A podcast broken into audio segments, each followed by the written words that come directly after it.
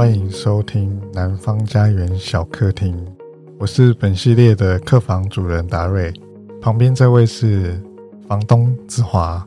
现在是我们的期间限定的企划，独共小桌桌，加班暗迷的夏夜晚风。这个企划呢，是因为这来自于伍佰的歌啦。我们今天来宾也应该蛮了解的。那我不知道他有没有上过那个大楼的顶楼这样子。每逢上顶楼，就是我有事情的时候。哦，我们每一个主题都有请每一位主编选一首伍佰的歌，他选的是《思念亲像条河》。其实呢，有时候啊，我在顶楼上。如果不是在抽烟的时候，就是在想念某些人。那那些人其实不一定是什么对象，而是作家啊、朋友啊，或者说谁谁现在在干嘛。那有时候想着想着，楼也蛮高的，想要跳下去 之类的。那我们今天邀请到的是《读书共和国》里面的双喜文化主编廖陆纯，我们来欢迎他一下。嗨，禄淳好。哎，子华好，达瑞好，大家好。让我乱答开始。第一题：哪些事物请消失，慢走不送？杨哲的诗集，陈黎的诗集，陈黎。好，大谷翔平跟 Rafael Nadal，拿到。全台湾的民生路跟全台湾的民权路，民生路。很好很好，至今每一位来宾都还记得读书共和国在新店民权路 一零八之三号。第四题，英文的 W 跟数字的三哦哦，W W W 对，因为三加三等于八，不能消失，什么意思？对啊，咖喱鸡胸啊。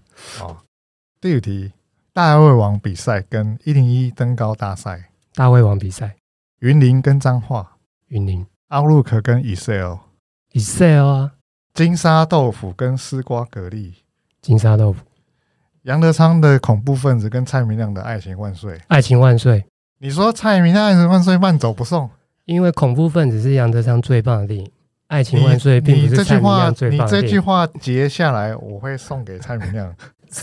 长春路，新店长春路。第十题，周杰伦的钢琴跟谢霆锋的吉他，谢霆锋的吉他啊，这题我有答案，都送走吧。好。我们我们今天请到了双喜文化的主编陆纯啦，他是也算是独共的看守者啦。他在独共待最久吧？对对对，他历经千辛万苦，终于来到今天。那不知道当初双喜是如何建立这个出版策略的？还有就是说，双喜到现在有有几年了？三年多，三年多，嗯，要逢四了，是不是？好，好。那你这三年多来，就是三年之前，你是如何确定这个出版策略？哦，首先啊，谢谢达瑞哦，我们对我们双喜的肯定。那其实我们是双喜出版啊，不是双喜文化。嗯、哦，有点不一样，对，还是要强调一下。然后那个出版策略，其实其实很久以前，因为我不是一个，我很晚才做编辑嘛，我现在年纪蛮大。那可能超过四十岁才开始做编辑。一开始我比较想做，其实绝对不是文学啦，因为可能会把太多个人的情感带进来，所以蛮想避免的。但是出版就是要有东西给你做嘛，然后我又不太想做翻译书，所以后来还是做了翻译书。不是，是从 是从文学书开始。那因为别人已经在做了，或者说很多品牌都经营的很出色嘛，那就不会是我。首要目标嘛，而且尤其是读书共和国里面蛮多很成熟的出版社，嗯，对啊，所以说做文学书来说的话，那个翻译文学做的人可能比较多啦。那可能就是虽然你是说做再久，或者说永远都会有新题目可以做，完全不会说翻译文学就是大家都做过，你没有什么可以切入的点。那我觉得就是说更需要我来做，可能就是一些华文创作的部分。那华文创作就是，嗯，又会落入一个窠臼啦，就大牌作者啊，大家所耳熟能详作者，可能都在大牌文化别的出版社。那所以我就想说啊，那不如这样好，既然我是一个崭新的品牌，那我就帮一些呃年轻的作者没有出过书的作者，新锐作家，对，或大家不止新锐，可能要是大家出版。恐怖的新锐，对，我就是来帮他们出书，对，那很幸运，而且一开始我也不是想做诗集，对，我比较想做可能就是小说的部分，但是后来、哦、后来我投入之后，我可能我可能对出版那个文学出版可能没有太关注，就是之前在开始做之前，就后来就完全不如我想象，我才发现，哎，现在。写诗的好像比写小说的多很多诶，有人就会说啊，写诗的门槛比较低啊，或者什么，导致这个小说家变少。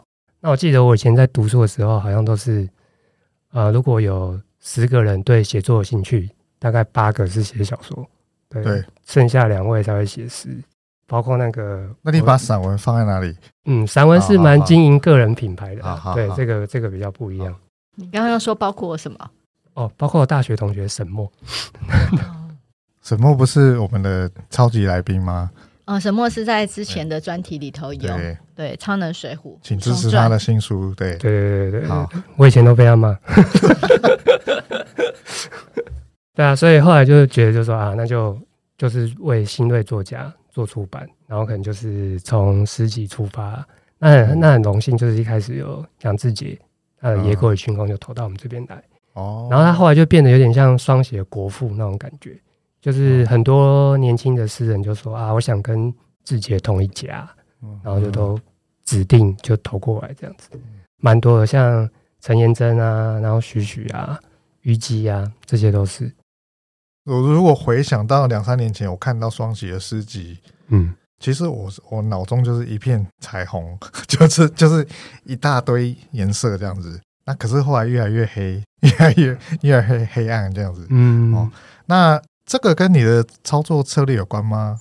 其实没有诶、欸，因为因为我都想说是美术设计要帮我省钱，然后就封面不用印四色这样子。那其实也做蛮多特殊加工了，就是其实后来就是一开始有人会就会辨识双喜的包装，因为我们都是用请那个猪皮帮我们设计嘛，然后就是有那个一贯的风格这样子，所以比较好辨识。猪皮是非常好的设计师，猪皮是我们大家的好朋友，嗯、是很有良心的设计师。我们在此要给他拍手。哎，有罐头声音，我不知道怎么按。然后后来后来不止猪皮了嘛，我们还用那个恩安啊，陈恩安 Vincent、嗯、对。然后竟然也都分不清楚，就是人家也分不清楚到底是是不是猪皮做的，对，会一直以为是猪皮做的，那其实有些是小安做的。那两个人也都。越来越做那个单色为主，可能呃夜的大色啊，然后光山黑山宁静海啊，人该如何烧入黑暗啊，然后一直到周佑生的饥饿掩体，几乎找不到颜色。对，都是非常灰暗的，是，对，是跟出版状况有关吗？没有，我的意思是说，当你建立了这么多诗集的出版品之后啊，嗯、其实跟你阅读的习惯。我我有时候会觉得背道而驰反而会比较好。你是说你工作的时候在编诗集，然后我会我会一直退稿。你如果对于那个东西没有太多感受的话，可能你可以从很编辑的角度、读者角度去看它。我觉得会有差别？我觉得这跟我的那个跟我的个人经验不太符合诶、欸。嗯，因为我觉得就是说，即便我不是诗的读者，可是他传达的文学性，你还是可以感受到。嗯嗯，对，就像李敖那很臭屁，他以前都会说，他虽然不会炒菜嘛，可是鸡蛋是臭的，那就知道嘛，所以就不必做到就是说非常理解诗是什么，嗯、应该也可以分辨什么是好的作品。那我可以问一下吗？请说。就是像我们知道诗集不好推，那你之前当过行销，哦、当过你之前的这些经历，有没有对于帮助帮助你再推一本诗集？一般我们通常都是比较编辑的视角。嗯，去帮一本诗集做定位啊？那你之前的经历会对你其他就是诗集的包装啊等等或怎么会有帮忙帮助吗？呃，寻找读者方面会有一些帮助了，不比较不一样，对不对？对，但是就是觉得就是说，后来才发现杨志杰跟我讲一句话，我觉得我到今天还非常谢谢他。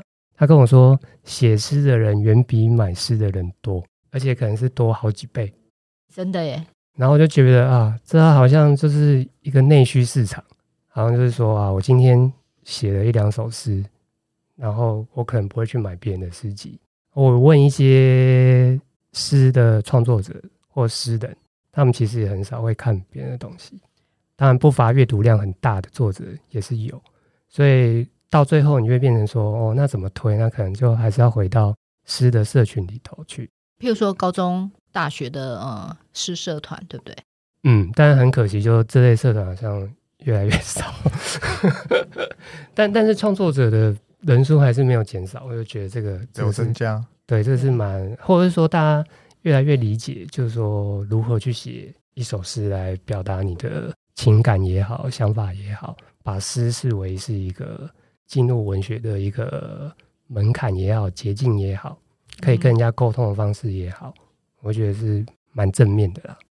我们今天介绍的是呃双喜出版的重磅之作廖伟棠的节后书，好、哦，它是三本一套。嗯不分售，廖伟棠老师 对我来讲非常的重要。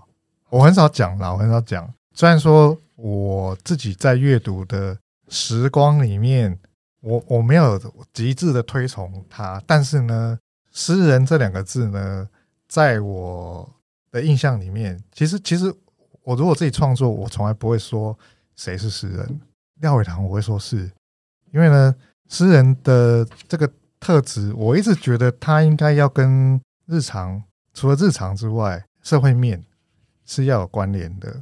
然后他的无论他在任何地方，我我我就我就想说，我当我以前在阅读他的诗集的时候，其实呢，我其实我很崇拜那种诗歌的感觉，因为那那可能是来自于我年纪越大，越觉得李白多好啊，白居易多好啊。啊，那那为什么好呢？因为那有一种音韵的感觉，有一种歌谣的感觉，甚至甚至我都觉得那种他们无论是在移动中附送出来的一些文字字句，其实廖伟棠给我说是给我这种感觉的，所以我其实我在心里对伟棠老师是非常敬重的哈，而且他基本上。我当然不知道他的创作习惯啦，所以可是我我一直觉得说，呃，他在无论他在人在广东、香港、台湾都好，他的创作基本上好像是循着他的生命路线在走。哦，哎，那这这点对我很重要。那不知道陆纯当初在决定要出版伟棠这套书的时候的起心动念是什么？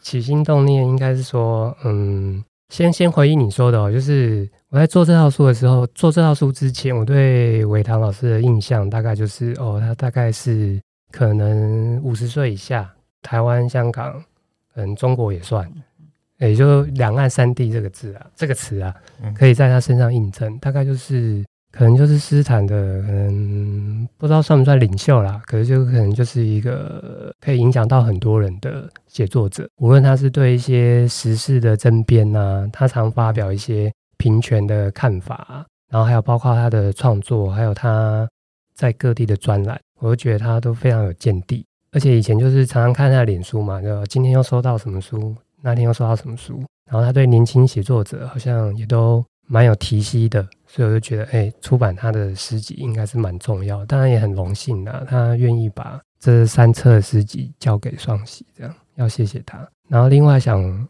说，就是他有跟我聊天呐、因为就是我就蛮喜欢跟作者聊天。然后刚刚达瑞有说嘛，他其实是在广东出生，然后他到香港变成香港人。那一八年的时候，他在到台湾来定居，然后拿到身份证。变成中华民国的国民，虽然有一部分因为一九年的事情让他有点懊悔，他没有办法留在香港那边陪伴他们，但他就既然做了这个选择，他就开始学当一位中华民国的国民这样子。对，那在写作上，我觉得其实不管他人在哪里，他关心的东西都一样，只是他的在语言上，他也因为他现在在台湾，他也想要亲近一下我们的方言，就是台语的部分。他跟我说，他要买一本那个买一部那个台语的词典。然后放在他的案头上、桌子上，然后每天在那边翻，然后学着那个发音念。因为他说他比较嗯，可能比较自豪一点吧，因为广东话无论是在广东或香港都说广东话嘛。那广东话有九个音，那现在有一个新说法说有到十一个音，就是他们的发音的方式就比较复杂。那闽南话哦，台语，我不知道怎么说政治正确啊，反正就台湾话、台语、台译，就是他就说嗯，可能比较简单，然后他就很想很想认真的学。但他学了半天，就觉得可能自己年纪有了，或者说缺乏那个练习的对象。但是他还是很认真，就是把这个台语这部分融入这本这部分，尤其是第一本《拓孤之地》里头。对，里面有一首诗，他有写到这个“捕蛇”，就是用台语念就是“捕鸡”。然后我看到这一首诗的时候，我在脑海里瞬间就会去调度我上次用到“捕鸡”这个词是什么时候，因为因为台语是我的母语嘛，但是我想了很久。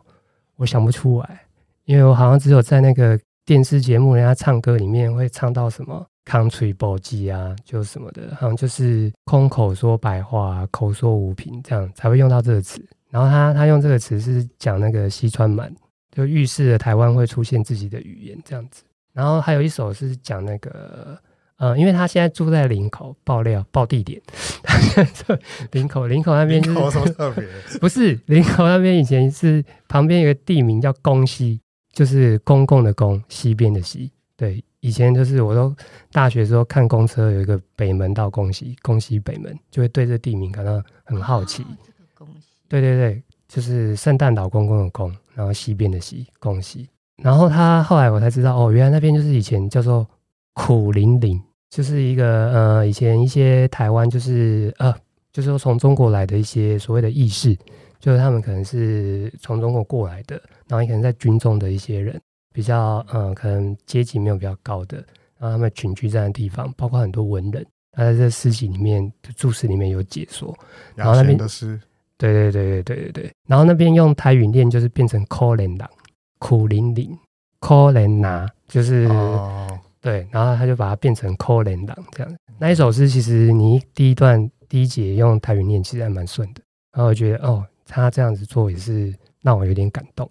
对，然后另外他就是说，他写这些诗作的话，他采用的还是用广东话思考。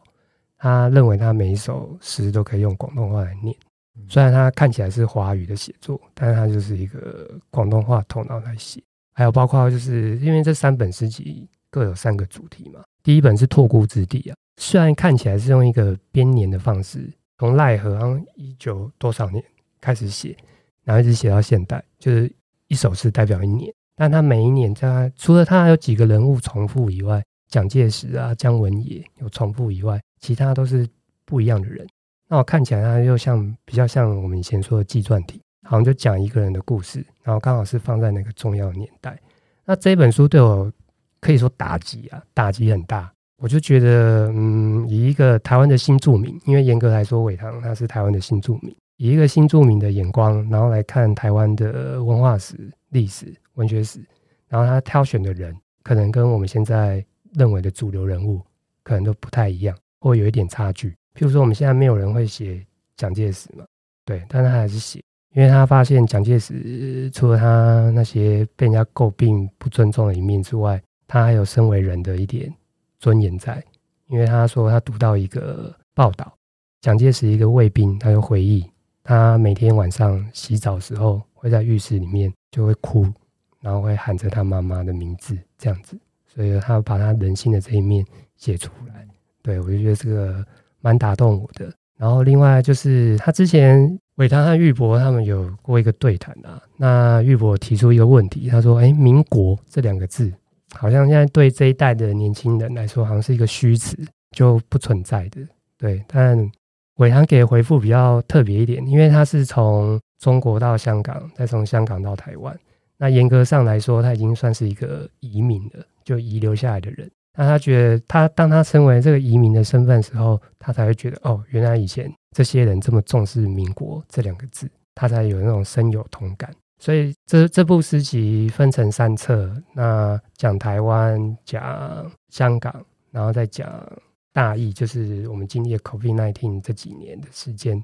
我觉得他就像达瑞说的，他的诗对社会啊、议题啊，还有对我们生存现在的时代，都给予非常大，就是以以诗来回应目前的世界。我觉得对我来说影响很大，而且特别谢谢他愿意写《托孤之地》这本诗集。那我们重新认识一下台湾的文化史。我其实我托孤之地的叙事，我很早就看过了。这是节后书的叙事。哎，对对对对，是吗？是，就绕境这首叙事超美。我那时候看，虽然说我在双喜出版的小桌桌上看，好像没什么感觉，但是呢，是我桌子太乱。对，对，就是，可是当它被印出来之后呢，其实我会觉得，其实这是台湾人写的，哎，我我感觉是这样啊。当然，他最后一段写：有所扶持的人是幸福的，有所依托的人是幸福的。那从来没有怀疑过的人最幸福吗？脚走在思想前面，神在，那我就继续折我的纸船。对我而言，基本上这不太像一个外人写的啦。对，所以我一直很喜欢伟棠老师他在那个对于他生命价值观还有他视野的一个，我觉得他已经把诗这个事情托付在里面了。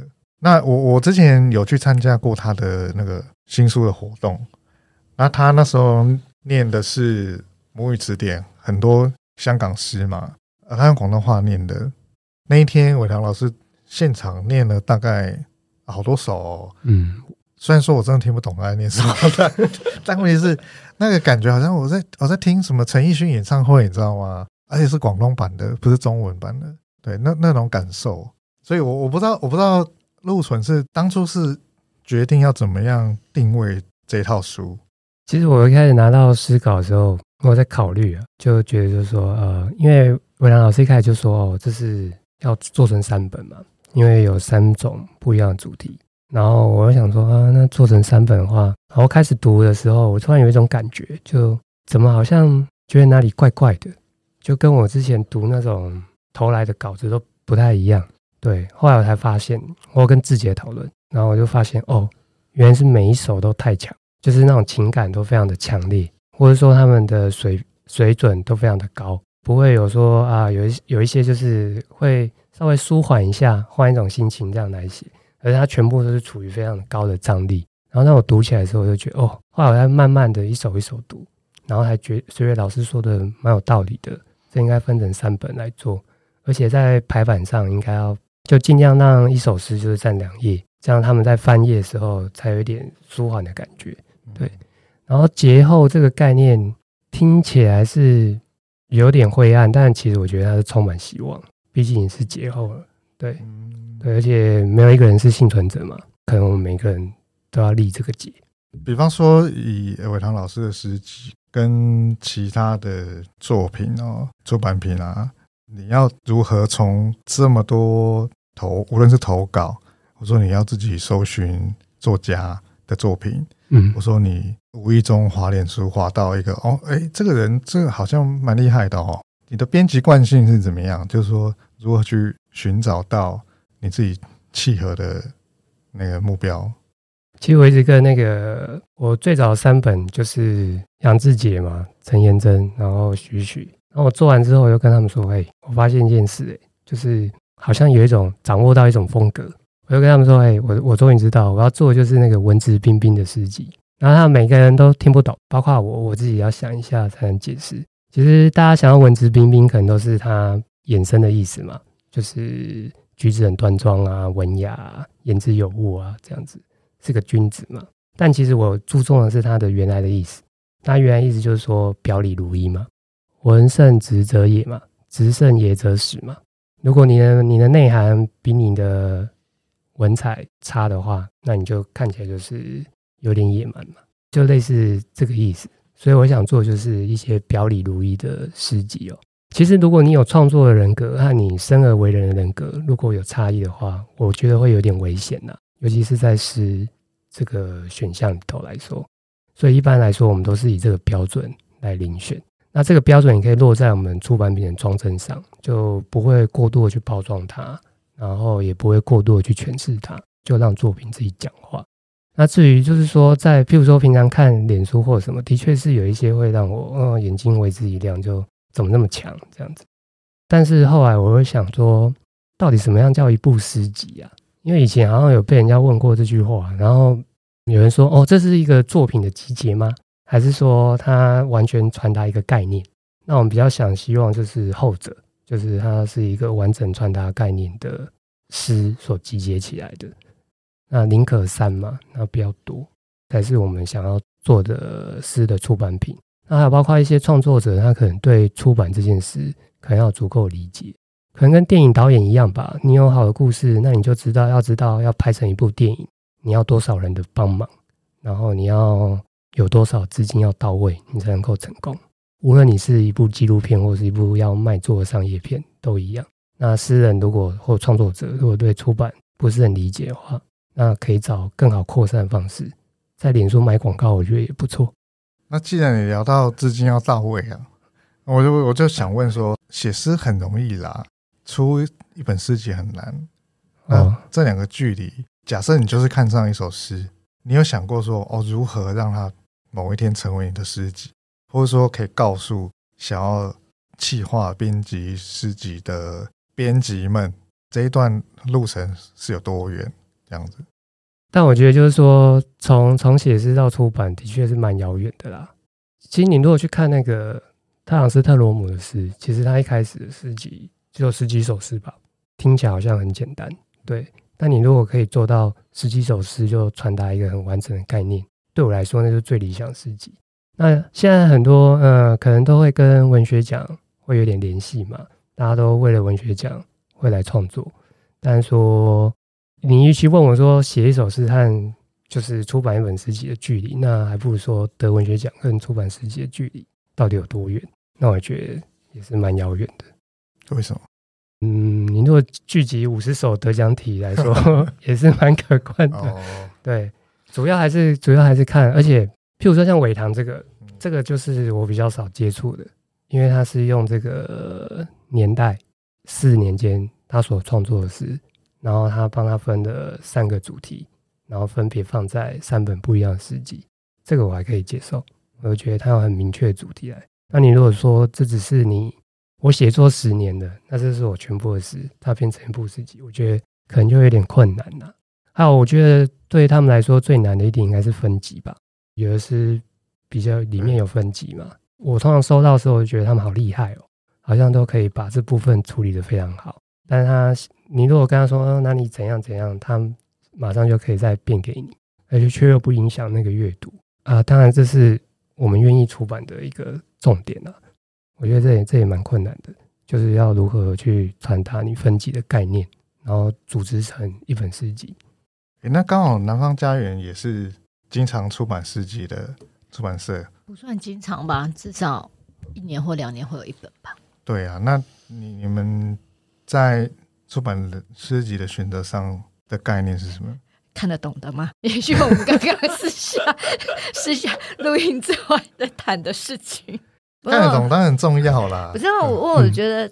因为南方诗集算是比较少的，就文类来讲，出版文类来来讲比较少了。那我会觉得，第一个我出版诗集看得懂，因为我觉得所谓看得懂这个东西，第一个是节奏感，第二个是影像感。就是说，如果它没有节奏跟影像感的话，就是我会觉得我进不了诗人的世界。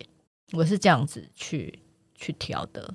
那刚刚陆淳有讲到，就是只有十五首，我觉得像日光绵羊、祥任的那个，他后来在编辑的过程，他是不断的在精简、在精炼。那我会觉得说，诗的语言跟他在用词上面，就每个诗人有自己的喜好。可是我会觉得，就我自己的阅读，我喜欢是那种很简单直白的。我是自己个人是偏好这一块，很难呢。对，这个才难。对，蛮难的。你说，所以双喜的诗集是你理想中的感受是怎样？诗集的感受？最理想的就是特朗斯特罗姆这种啊。呃，一本诗集可以读十几二十遍，读到老都还在读，然后自成一个宇宙，然后分开也可以读，一首一首也可以读，一整本也可以读，我觉得就最棒的。你后来就是说，呃，有也有出版了《声音与愤怒》经典文学吗？未来还有其他的出版规划吗？其实双喜出的书有点杂。除了双喜文学这系列之外，就比较整齐之外，我们还有呃跟社会设计相关的啊，然后也有出过 Jim Morrison 啊，这是比较偏音乐的。那前面都在谈文学嘛，那还是谈谈文学好了。就之后规划可能还是以本土的作者为主啊，然后一样是青年作者为主。但各位优秀的作者，我都我们都很欢迎。中年的可以吗？可以，可以，可以，可以，可以。主持人的可以吗？答答对十几年前就说不再出诗集了。啊，对对对对对对，有到十几年吗？没有啊。对，然后我会觉得说，我觉得战场很重要。就是既然就是说，这出版行业就是有可能越来越艰难，也有可能越来越好。但我觉得就战场选择就蛮重要，因为我蛮喜欢那个多元的呈现，就像南方家园这样。他们没有他们就没有人做拉美的文学嘛。对，很感谢他们。这样好好逼得我一定要继续出拉美的。最近蛮关心这个原住民问题的，对。所以我想做一些原住民文学的书，对，一样是年轻的诗人，对，最近有在接洽这样子。我也有，好赞，谢谢谢谢，一起努力。可能是同一个，真的吗？如果他有两本，我们一人一本，还可以一起办分享会。好好，对。然后另外就是说，就是我觉得这几年有一个现象啦，就是七八年、十年前，就市面上还有蛮多这个翻译诗集的，无论无论是。有版权或没版权的都还蛮多的，还有包括像曾曾曾老师那个优秀翻译，都都有都有被出版的机会。但这几年好像就比较少，然后一年一本这样子。包括呃，如果如果不是得诺贝尔奖，也许机会就更少。对，那这部分我也想要尝试一下，不能就是说，因为中国有一个亚众文丛嘛，几乎就是你想象得到的那些。二十世纪的现代主义这样的一些诗人，几乎都他们都出了啊，他甚至也出了台湾的一些诗人的全集。那我觉得还是要给台湾的读者一个比较好的读本，所以这翻译诗集的部分我会尝试。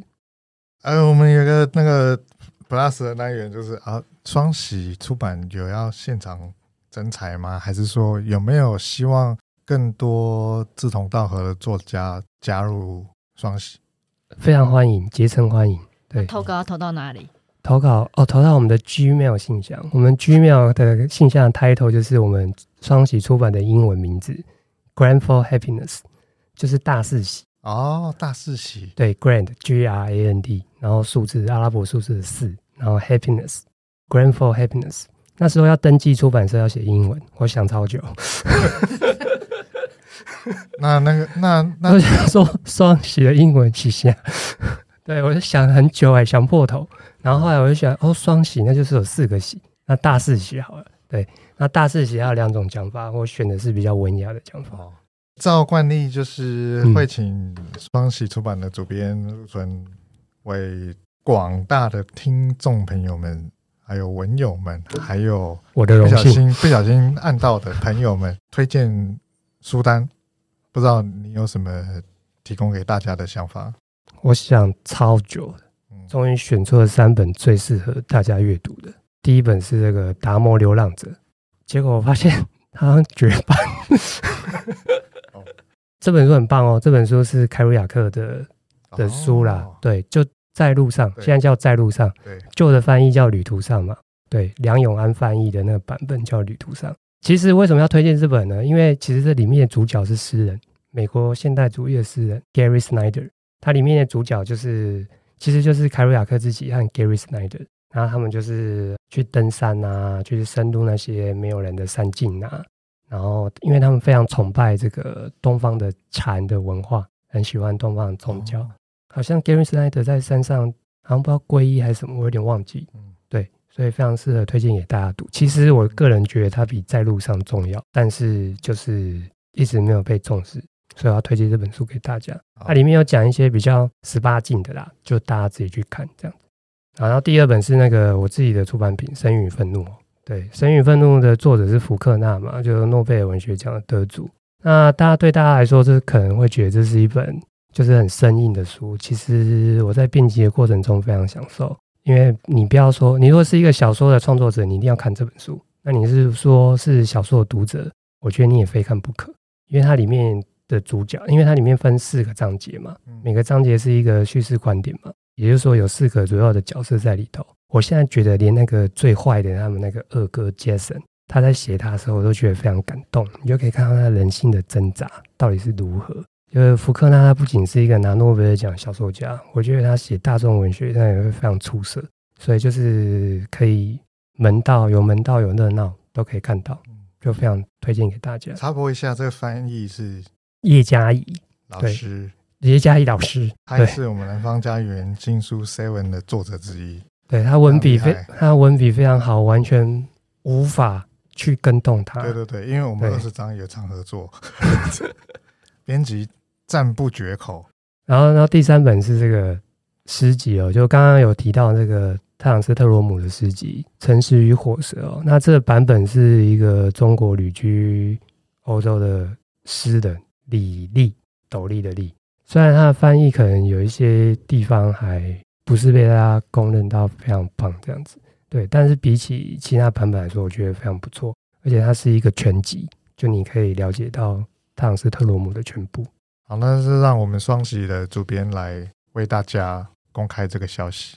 谢谢达瑞哦。接下来双喜要出的诗集的作者诗人会让伟唐非常的开心哦，因为伟棠偷偷跟我说，他非常期待这本诗集的出版。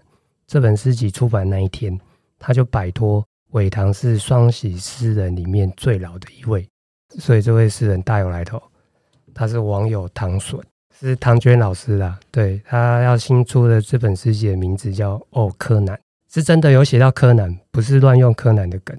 它里面有一首诗的诗名就叫《哦柯南》，但是今天我要偷偷念一下他的另外一首诗，叫做《有的诗像靠片》，有的诗像靠片，人家看你也看，没人说好你就说靠。根据蛋糖魔先生的解说，靠片 （car movie） 有些特征。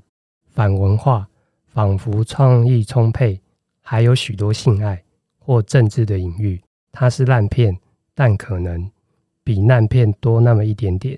你不能十分明白的东西，不必要的烧杀、肉搏、梦夜，为了露点而露点，为了疲倦而做了许多无意义的运动。